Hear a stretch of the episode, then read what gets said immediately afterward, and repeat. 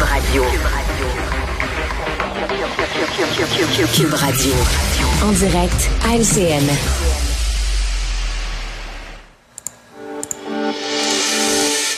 Alors, Israël a bien averti aujourd'hui hein, que ce serait une longue guerre. Euh, plusieurs pays craignent que le conflit soit exporté sur leur sol. On a vu en cet attentat aujourd'hui, en fin de journée en Belgique. Mhm. On commence à ajouter des, analystes, on poursuit, c'est-à-dire des centaines de Canadiens ont été évacués.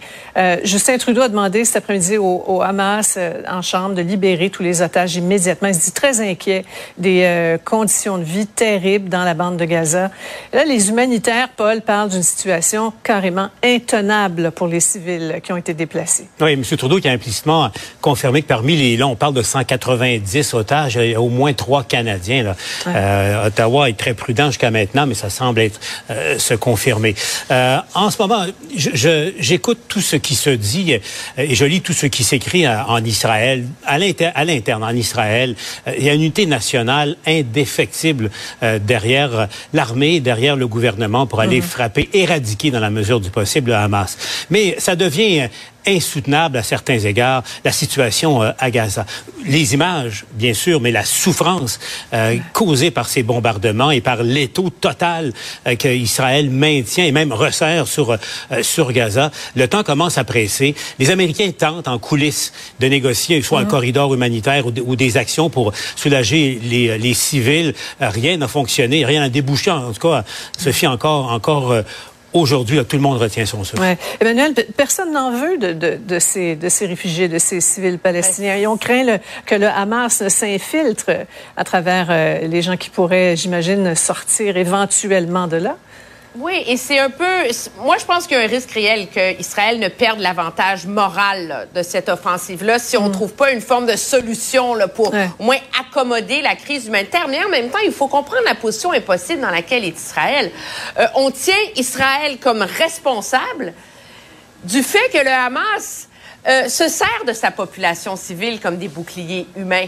Euh, du fait que le Hamas euh, cache ses quartiers généraux, ses bureaux, ses manufactures d'armes sous des hôpitaux, des écoles, du fait que toute la ville là-bas est structurée pour que soit le Hamas est intouchable, si on veut protéger les civils, ou on sacrifie les civils pour atteindre le, Hamas. Et je pense que c'est tragique comme situation, mais il ne faut pas perdre de vue que cette responsabilité-là repose sur les épaules du Hamas et que euh, à cause de son pouvoir dans la société, c'est la raison pour laquelle les autres pays sont très prudents aussi mhm. avant d'accueillir des réfugiés euh, palestiniens. En tout cas, Mario, il y, a tout un, ballet diplomatique là, qui est en cours. Là. On, lit les dépêches un petit peu partout. Bon, les Américains, bien sûr. Est-ce que Biden s'en va là-bas? Le Canada, l'Allemagne, la France? Pour essayer de tempérer un peu les, les, ardeurs de, de Netanyahou et éviter une contagion du conflit éventuellement. Mais c'était prévisible. La semaine passée, le message, c'était Israël a été frappé, ses citoyens souffrent, euh, il y a eu des morts. Euh, Israël doit répliquer à telle horreur. C'était ça qui était, le, je dirais, le, l'élément dominant. Mais là, c'est comme si c'est l'aspect humanitaire qui reprend le dessus et c'était prévisible.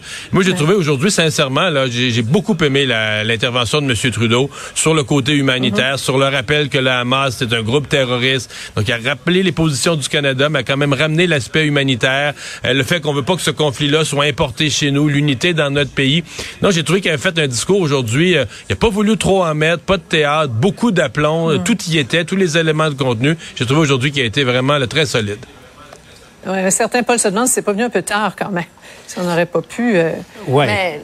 Mais c'est un peu embêtant, mais euh, il y en a pas moins qu'effectivement, la, la, stratégie euh, d'Israël, mm-hmm. c'est clair, il n'y aura pas d'aide humanitaire tant qu'il y aura des otages. Et, et, la question du droit international se pose pour le traitement qui est réservé mm-hmm. aux civils palestiniens. On le voit image par image, scène par scène.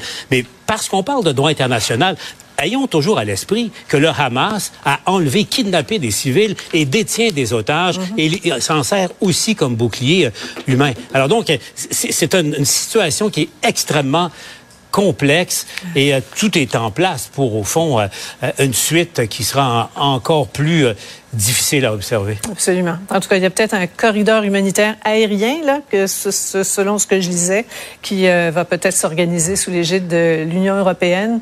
Peut-être un début, Emmanuel? dernière ben. C'est essentiel. Je veux dire, il y a, y a, y a, y a une limite à priver euh, les civils d'aide de ressources d'eau et je pense qu'Israël n'a pas le choix à un moment donné que de consentir à ce qu'un minimum d'aide rentre pour sauver des vies. C'est la seule façon Ouais. pour Israël de sauver la face là-dedans. Voilà. Merci à vous trois. Au On revoir. se retrouve demain. Une autre vision de l'actualité. Cube Radio. Ah voilà, c'est ce qui conclut notre émission de ce jour. Merci d'avoir été des nôtres. Rendez-vous demain 15h30. Au revoir.